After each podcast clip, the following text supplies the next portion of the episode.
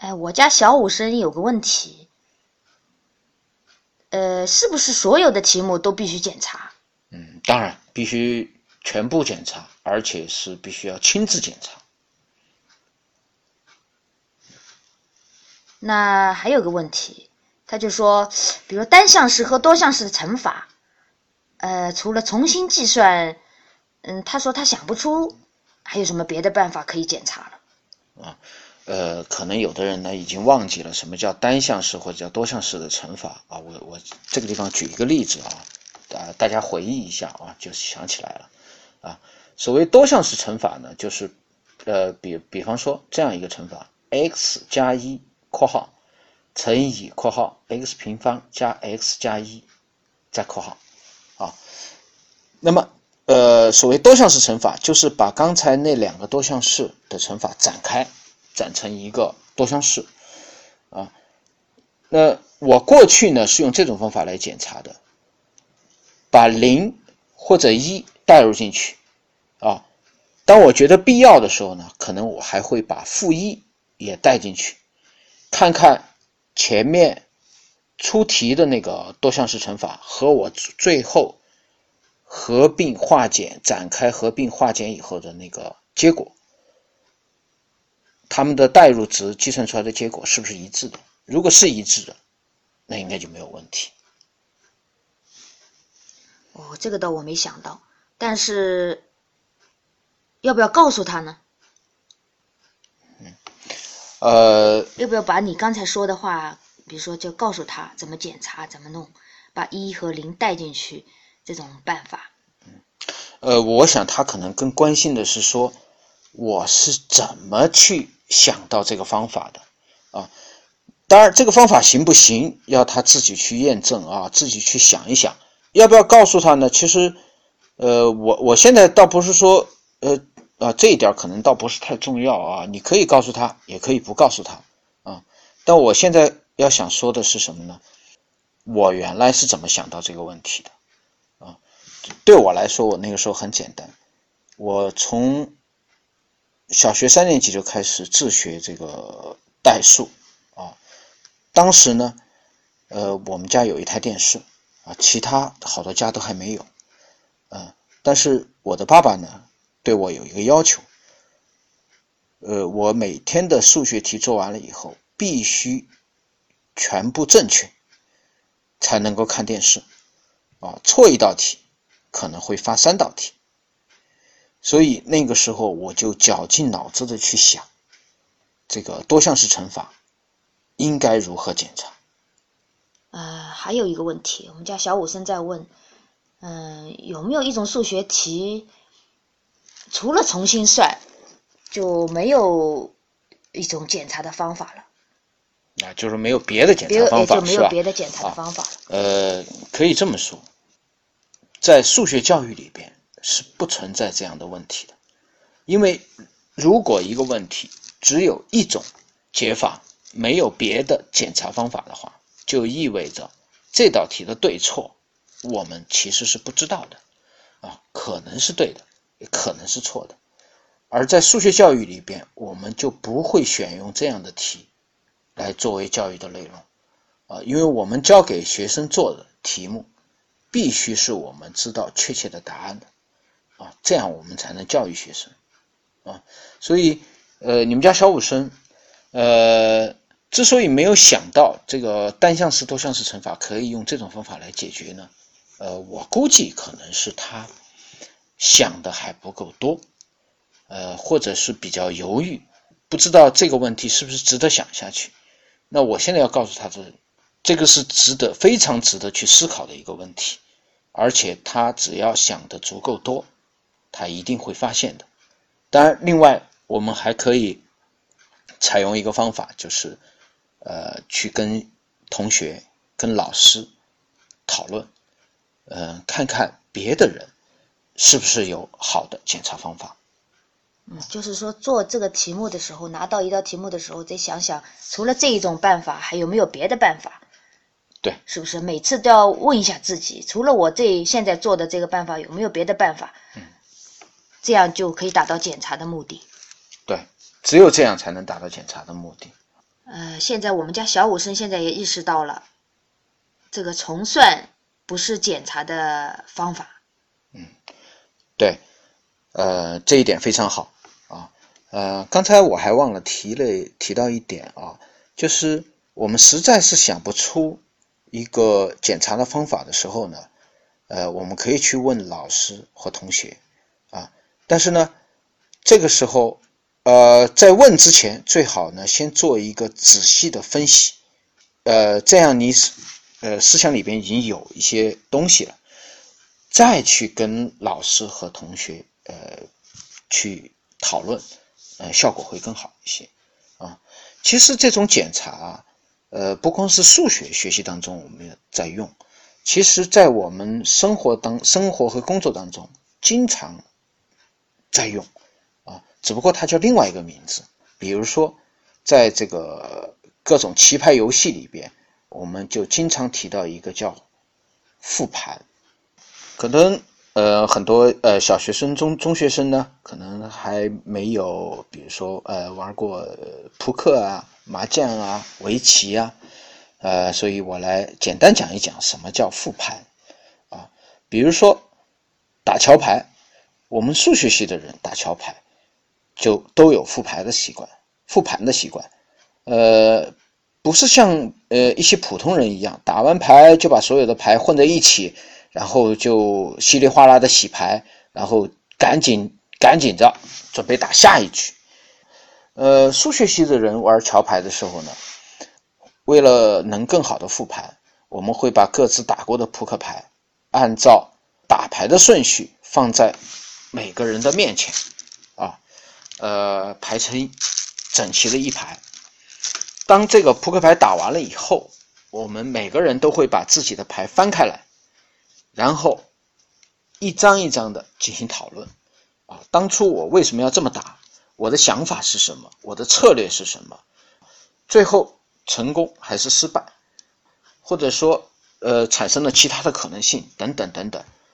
通过这个复牌呢，我们就可以。呃，快速的提高我们这个打桥牌的水平。比如说，像我们那个时候，呃，刚刚进大学的时候，其实连扑克牌几乎都不会玩，最多也就是打打升级，啊。但是我们基本上在一年之内，就逐渐的过渡到桥牌，然后而且会打桥牌，呃，水平提高非常快。除了桥牌之外，比如说打围棋的人都知道，呃，经常要打谱。所谓打谱呢，就是把别人下过的一局棋，当然可能是一些名家，比如说像吴清源啊这样一些名家，那个聂卫平啊等等等等，中日围棋赛、中韩围棋赛、日韩呃日韩围棋赛的一些呃棋局，来一步一步的自己拿着棋谱，一步一步的走出来，啊，在这个走的过程当中，去探究高水平的棋手是如何下棋的。去是如何思考的，啊，以此来提高自己的水平，啊，这个实际上也是一种复盘，啊，这种复盘只不过是复别人的盘，不是复自己的盘而已，啊，嗯，当然我们平时经常玩的一些简单的游戏，呃，或者是业余玩一玩，那我们可能就不会把这个复盘搞得那么复杂，比如说，就像我们业余的踢完足球啊，大家可能会。会聊上几句哦，我们今天怎么打的？我们呃为什么赢了？为什么输了？谁打的好？谁打的不好？呃，或者是我们的战术上有什么问题？等等等等，那都会做一个呃简单的复盘吧。据我所知，像专业的运动员，比如说足球、篮球、乒乓球、游泳、跑步啊，他们的训练的时候一般就有录像啊，比赛更是有录像，这些录像。都会在比赛完了以后，或者训练完了以后，反复的去看它。这个也是数学思想和数学方法在这个运动领域当中的一种应用。其实我们现在就知道了，它其实就是复盘。照你这么说，我们跟小我们家小武生打扑克的时候，我们也是复盘的。嗯，对，这样非常好。怎么样？呃，是不是感觉进步比较快啊？哎，是的。哎，我们一起玩斗地主的时候，就是这样把我们家小武生的水平，呃，慢慢慢慢的一点点提高，呃，不然的话，他爸爸还不乐意跟他玩。嗯，嫌他水平不好啊。我们家外婆一起玩麻将的时候，呃，每次每次一盘打完，他嗯，外婆总是总是很有兴趣的跟我们要讨论一下刚才刚才的牌怎么打的，然后别人有手里有怎么牌，自己手里有怎么牌。嗯，我猜到没？他有没有猜到别人手上的牌？呃，自己出的牌对不对？这是不是也是复盘？对，呃，这是复盘。呃，而且从你讲的这个事儿来说的话，看起来好像爸爸不太懂教育，呃，外婆反而懂得呃教育啊，特别是数学教育啊，这一点倒是爸爸应该向外婆学习的。嗯，这个事情很有意思，其实我也观察到了，有些人是，比如像我，呃，我并不是先看到怎样解题，先看到教育的这些原理，啊，数学教育是什么，然后我才去照着这些数学，呃，这些正确的方法去做。我是在自己自学数学的过程当中慢慢总结出来的，但是这个时间就很漫长了。呃，然后也存在一个机会的问题，呃，我是到高中才意识到这一点。在高中的时候呢，我得到了一本很重要的书啊，这本书是波利亚，匈牙利的数学家，其实可以叫做匈牙利的数学教育家啊，他写了一本书叫做《怎样解题》啊，呃，当时我拿到这本书呢，是因为我参加了奥数竞赛，得了一个最末一个奖。比我成绩再差的就没有得奖了，我是最后一名啊！但是我知道我这个奖是完全靠自己自学学出来的。当时我拿到这本书的时候呢，我翻了一下，但我没有细看，因为这个书上讲的东西，波利亚这本书上讲的东西呢，实际上我已经有经验，已经知道就是这么回事了，所以不再去看它。以后我们又看了，我又看了一些书。比如说，呃，笛卡尔的，还有波利亚的、克莱因的、弗莱登塔尔的，啊，其实很多数学家，呃，甚至哲学家，其实都研究过怎样解题这个问题，而且呢，都有著书立说。后来我还在这个美国加州小学的学生用书上面，看到他们从一年级开始就这么做检查，啊，呃，当然，同时我也看到，呃，我在生活当中碰到一些人。呃，比如说，呃呃，比如说我的外婆，我的外婆也是，她没有接受过正规的数学教育，啊，她也，我也喜欢跟她一起打麻将，她也经常会跟我们解释说，啊，这个牌应该怎么做，怎么做。呃，我的意思就是说，我们确实会有一些没有读过书的人，一些文盲，啊，他们在生活当中和工作当中总结出经验。啊，发现了这个检查的重要性。当然，他们在工作当中、生活当中也是一个佼佼者。啊，呃，我现在要做的这些事情呢，就是把这些可能，呃，把这些东西呢，无意当中教育的一些成功和失败的经验进行总结。当然，这个不是纯粹的一个个人的经验总结。啊，我也看很多书，然后。从教育理论的角度来讨论这个问题。哎，说到这里，我想起来了，我我平时就是说买卖股票，每天买卖股票，然后白天弄完了，晚上每天晚上就看一下我一天的操作是不是正确的，当天的操作是不是正确的？嗯，每天每天晚上要总结一下，然后这这个是不是是不是也是一种复盘啊？对，这也叫复盘。啊，也有有的人也不知道的话，就把它称之为做功课啊。呃，复盘这个词儿呢，其实比较接近一个英文单词，叫做 review。啊，review 呢，实际上 review 这个词就是笛卡尔在《谈谈寻找真理的基本方法》一书当中所提出来的一个词。呃，原话大概是这样：呃，我们要对。解决问题的过程进行全面的检查，确保没有异，呃，没有遗漏，啊，我们翻译成检查，实际上，呃，它原来的法文书翻译成英文的时候，这个检查这个词就是用 review 来翻译的，啊，就是复盘。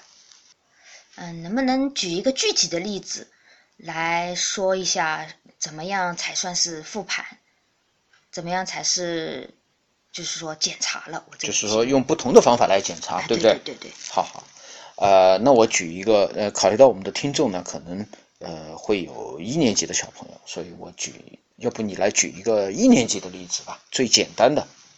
比如说，二加三等于五。嗯。大家都知道二加三等于五，对吧？嗯，那我怎么样才能检查？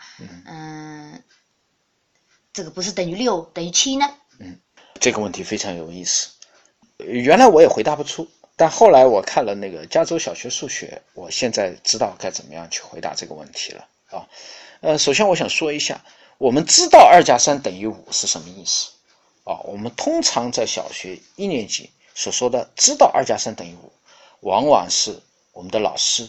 啊，有时候甚至是我们的家长告诉我们，让我们记住了啊，嗯，小朋友你记住啊，二加三就等于五，好，呃，如果你呃计算出来结果是对的，那我们好，呃，这个小孩子的记性真好，呃，如果你算出来是二加三等于六，那我们就说，哎呀，这个小朋友怎么会没有记住这个问题啊？然后会让你反复的去记。今天我们就知道了，这种方法其实是不数学的。那我来告诉你一种啊呃检查的方法啊，至于其他的方法呢，你们可以根据具体情况再再去自己去找。在加州小学数学的学生用书上是这么要求学生来检查的，呃，因为在加法之前呢，小学生只学过数数，所以呢，呃，这个时候呃，我们首先是把二加三等于五这个算式用方积木来代替。呃，比如说，呃，学生做完了以后，二加三等于五，我们会让小学生拿出两个方积木，啊，再拿出三个方积木，放在一起，由小朋友来亲自的数一数，一二三四五，啊，对不对？啊，如果是对的，那我们这个结果，这个二加三等于五这道题就检查了，啊，如果你算出来，哎，我怎么数出来是四？或者是六，啊，呃，当然有可能是你检查方法不对，有可能是你计算的结果不对，呃呃，有可能是你检查的时候有什么，就是说数错了啊，数错了，这也是有可能的啊，啊，但是这样就达到了一个目的，就是用不同的方法来检查。那是不是每道题目都要，比如说我有十道题目，我每道题目都都都这么数吗？按理说，一年级小朋友是不应该布置那么多道题目的。呃，应该是只布置少量的题目，呃，平时作业的时候，呃，让小朋友有机会去数，呃，当然不一定放积木啊。实际上我们呃用过很多随手用过很多东西去数，比如说糖，比如说呃豆子，呃，甚至是米粒，呃，甚至是呃馒头啊、面包、香蕉啊等等都可以。你们看到什么东西都可以让小朋友来数一数，啊，来检查一下。呃，作业做的对不对？这样其实也很好玩了。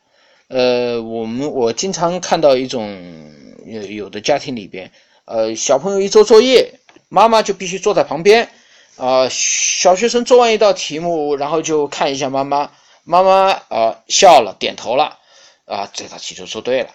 呃，妈妈脸一红，呃，眼睛一瞪，哦，这道题做错了，赶紧弄啊，嗯。如果我们教给小朋友这样的检测方法的话，实际上，呃，他就能够独立完成。哎，对他就可以独立完成了。然后妈妈只要能够在一个看得到他的地方，保证他的安全就可以了。呃，今天好像已经讲的差不多了，要不今天我们就先讲到这儿，好吧？嗯，其实还有好多。